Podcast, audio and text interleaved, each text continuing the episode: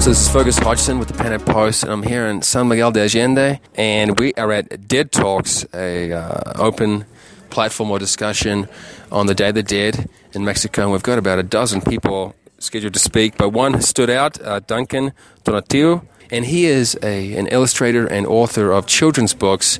Recently features, featured in the New York Times with uh, Funny Bones. These, he writes these in English, and uh, selected what was the group you said? A New York Times committee selected it as one of the, one of the top children's books of the year of 2015.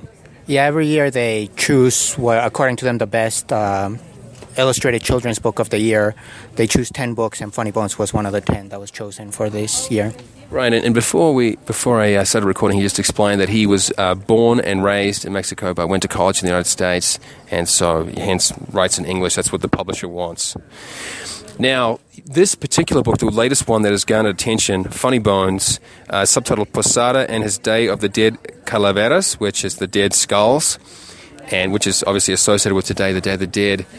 Now, this author, this artist or cartoonist who died uh, about a century ago, 1913. over a century ago. Right. You, your book is a tribute to him. Why don't you tell me a little bit about who this guy was and how he has influenced your own work. Um, well, Posada, yes, he was born in 1852, I believe, in a city called Aguascalientes, which is not that far from, from San Miguel, about six hours. Um, for many years, he lived in Leon, which is a city nearby, and he was a, a printmaker. He did cartoons, uh, and he was pretty political from uh, from a young age. And basically, he illustrated these uh, papers that we refer to as broadsides, which had all sorts of sensational stories on them about fires and miracles and bullfighters and all sorts of things. But uh, on November 1st and 2nd, during the Day of the Dead, there's this tradition in Mexico that goes back to the 1800s of writing um, calavera poems, which are these poems that are rhyme and that are supposed to be funny and that involve death in some way and that they're a way to criticize people in power. They're kind of um, an acceptable way to, to criticize those in power.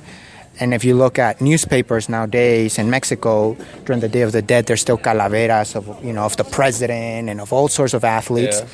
And um, and so Guadalupe Posada was one of the first ones that started to do the illustrations for these kinds of poems that that were made. Um, um, almost 100 years ago. He was somewhat of an innovator in his art that has been replicated and built on so many times over since that time. Yeah, so at the time he was just kind of like a guy doing his images, you know, it was just a job. He was a, an illustrator, a cartoonist, but his artwork has had such a profound influence on, on Mexican art. He had a huge influence on, on like the Mexican muralists like Diego Rivera and, uh, and Orozco.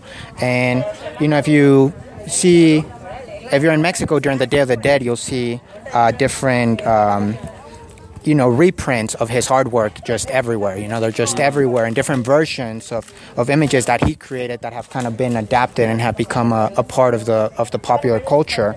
Uh, but he was really kind of the guy. He wasn't the first one to make these drawings, but he was one of the first ones and definitely the, the we could say popularized it. Yeah definitely definitely and he was the most prolific and, and the best at it i would but say. in, in, in your own work you say this is this is a tribute to him so you are say celebrating his legacy but what are you say let's say building on or adding that you think is your own creativity in this in this work?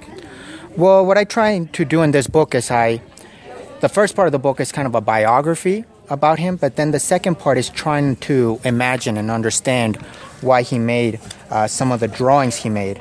And a lot of these things, I so in the book I ask a lot of questions because a lot of these things we don't know because he wasn't famous during his lifetime, so there's no written record of what he was thinking. Mm. But you know, for example, you have to basically infer or try and Im- imply what what what was what was uh, coming out of these pictures. Yeah, so for example, there's there's very famous drawing he did of this skeleton wearing this fancy hat, mm. and so and you know in my own drawing on so I in the book I feature a lot of his artwork, but then opposite to him, I feature my own artwork.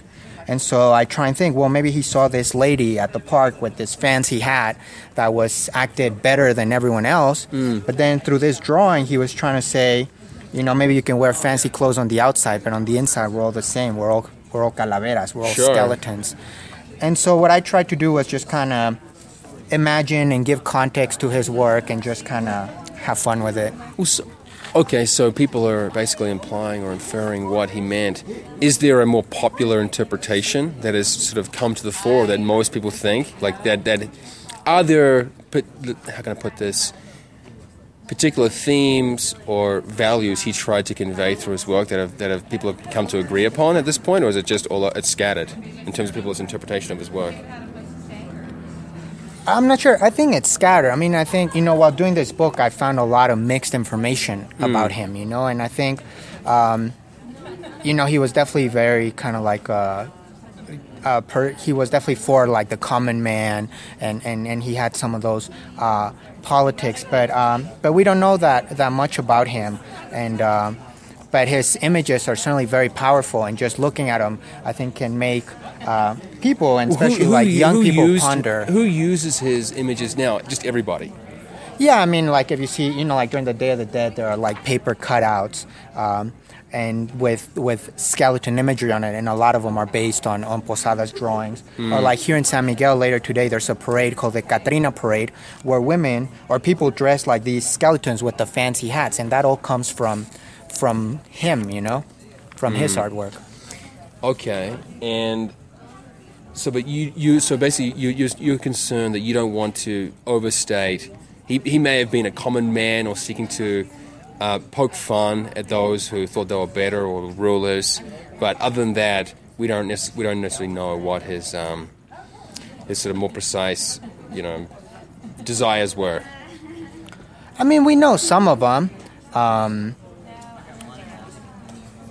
we know some of them, but I think sometimes I think also his artwork stands on its own. You know, just as, just as think, art, uh, just as art, without having any inf- implications. Well, and I think that now looking a hundred years, mm. at, you know, later, what's so great about it is that it's so timeless, and you can look at it and make ask all sorts of questions. You know, like he, you know, there's this drawing, uh, for example, of these skeletons riding bicycles, you know? Right. And he may have drawn it for a very particular Calavera poem and for something very specific at the time, but looking at it now, we can try and say, well, what does this mean? How can we interpret this? You know, like, like I try and think of it as, um, you know, like we're trying to always go faster and faster, you know, in technology and everything's moving faster. But at the end of the day, we're all going to really be matters. calaveras. We're all sure. going to reach the same finish line. So I think there's something very timeless and very that can be reinterpreted as the years go by. That really that's really neat about his artwork. Okay, and, and these so these the colored pieces are your own. Yes. Right. And do you personally have any motivation for uh, drawing or themes, particular themes that you want readers or children to learn from your your your, stories?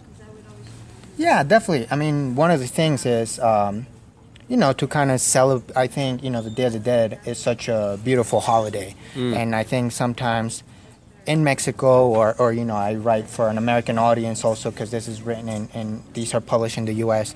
Uh, Mexican American children or Latino children are not sometimes are not aware of all their heritage, you know, and sometimes they are, but they don't realize how beautiful and powerful it is, you know. So you know I hope that my books are a way to celebrate that, to bring it to the front, and to make it something that that that we as Mexican people are, are proud about and, and celebrate.